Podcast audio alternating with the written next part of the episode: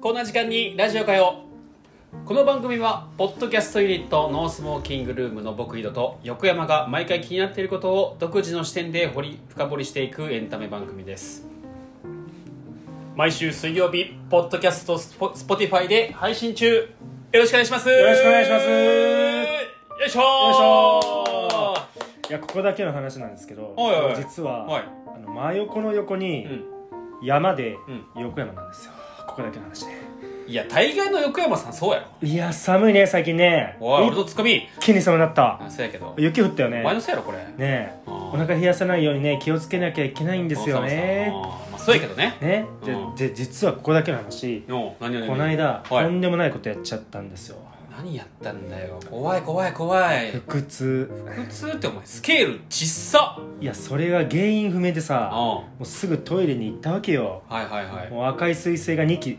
ああシャーシャーねあピーピ何それ関係ないやつーもうお腹赤いピ彗ー星ピーもう超痛くておうでなんで痛くなってるかもう全然わかんないから、トイレにこもりながら調べたのはいはいそしたらさ、うん結果わかんなかったのそりゃそうやろうなねうんでうもんその時にうんなんかね食べ合わせが悪い食べ物がうん意外といっぱいあったのね、えー今回それをちょっとみんなにね紹介しようかなと思ってなるほどこれ食べたうらんちょっとこう僕みたいなお腹痛くなっちゃうよみたいなうんそうそうそうそうそうそうあーシェアねそうでこれね僕調べててね、あのびっくりしたのが給食で出てなかったかなっていう食べ物もあったかあらそうなんだ紹介していくよ俺うん一個頭にピンと上がったのがうんタケノコの山とキノコの山、うんど最悪やね最悪だよねあれ喧嘩しちゃ喧嘩しよううよ、ね、喧嘩しちゃうもう絶対ダあれはねメ、絶対ダメだよね、うん一番面白い話題振ってきたのはなんかあそううんやめてくれ死ぬ俺の調べてきたやつがまずはねよく聞くやつあると思います、うなぎと梅干しああ聞く聞く、聞かへんこれ聞く聞く、ねえこれでもさ、うんなんでダメだかわかる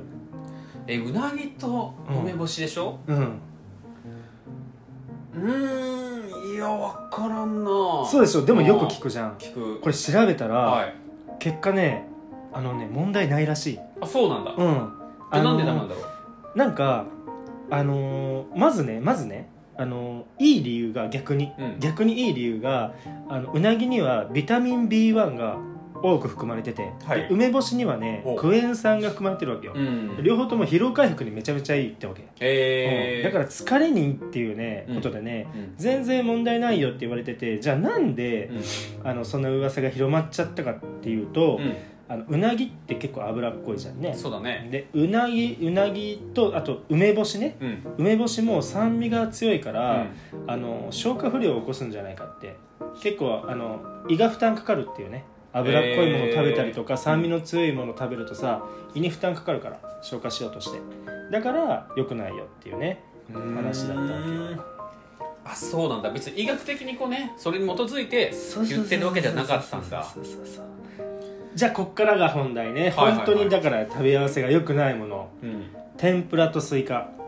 そんなことあるこれまずう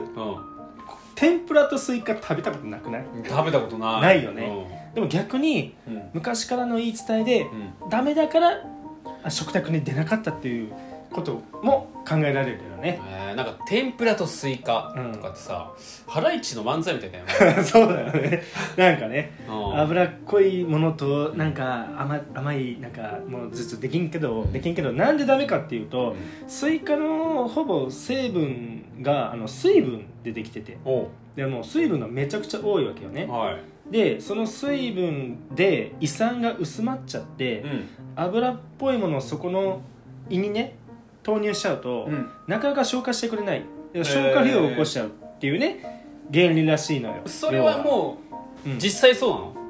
医学的に実際これは良くないって医学的あーにだからない胃腸の弱い人とかあの下痢起こしやすい人は、うんちょっとやめてくださいっていうなるほどねでさそのスイカってうんイメージ的に季節は、夏夏だよね夏といったら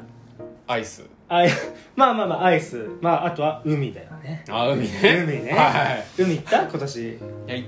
てないかな行ってないかな、まあまあ井戸っぺ海に行ったとしよう、じゃはあい今もう行ったとしようんはい、う海行ったら何食べたいあフランクフルトウナンクフルトいいね焼きそば、焼きそばえーソフトクリームソフトクリームスイカえ今ね全部固形物た食べ物だよね、はいはいじゃあ何飲む、何飲むはい、えもう冷たいもうキンキンに冷えた冷えたなんかサイダーとあかビールだろそこは なんだよお前なんでサイダーなんだよ、まあ、ビールだよねああでそこでダメなのが、はいスイカとビールいや食べたことあるそれでもうさ、んどうだろう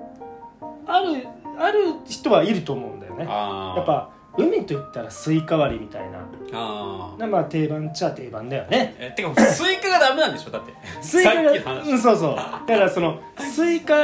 と、うんあのビールって、うん2つともなんか利尿効果があるらしくてなるほど気がつかないうちに脱水症状に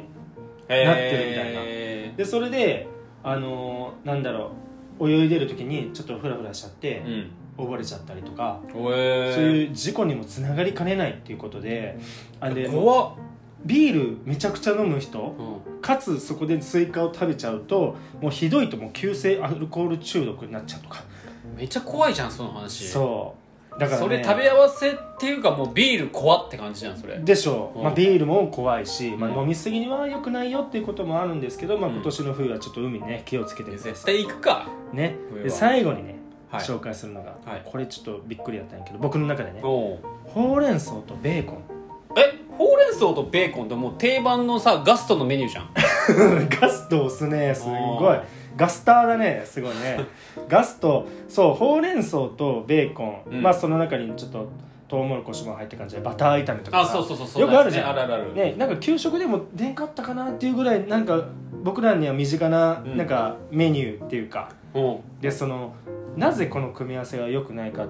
ていうとはい、ほうれん草に含まれるうん、硝酸ってのがあるんだけどこれが体内に入れることによってうん亜硝酸に変わるのねはいでこの亜硝酸がベーコンに含まれるタンパク質分解物と反応して発がん性物質に変わっちゃうのよね記事読んでんなめちゃくちゃゃねうんほんでこう生まれあの生まれちゃうのよ体の中で発がん性物質、はいはいはいで発がんがんがねがんになっちゃうっていうかそういうことで、でさらにねこのベーコンに含まれるリン酸ねうんもう基本中の基本リン酸ねこれがね、うんほうれん草の鉄分やカルシウムの吸収を妨げるため栄養的にも良くないらしいのよあーもう読んでんじゃねえよここで ね、はいまあ友近のワンポイントですよおう、ね、ほうれん草のベーコンね炒めを作る時は、うんビタミンの多い野菜をプラスしてほうれん草をさっと茹でてから炒めると亜硝酸の変化や鉄分カルシウムの吸収阻害を低減できるんですわ腹立つなちなみにねあの食べ過ぎもね NG 食べ過ぎも 食べ過ぎ食べ過ぎも NG ほうれん草を食べ過ぎるとシュウ酸っていうのがうんほうれん草に含まれてるんだけど、うんこれがね男性ではねもうよく経験した人はもう絶対になりたくない病気のもうベスト3に入るんじゃないかっていう尿路結石ああ欠席ね、うん痛いらしいねあれねそうになるなっちゃうから気をつけてねっていう話よあーでこの週酸なんですけどあの水に溶けるからほうれん草を一回茹でるじゃんね、うんさっきの話茹でた後にまたそのほうれん草を水にね浸せば週酸を減らすことができるっていうねうんことなんですよ深掘るねでしょ今回ちょっと深掘ってみ ました、うんまあそういう番組なんだけどねうん、でね、うん今回、まあ、だから原因が僕の腹痛から来たあってわけで,うで、んでポコちゃん何だったの結局、結局ねうんあの たまあ分からなかった食べ過分からぎなかった分からなかった、うんうんだからあのまあまたね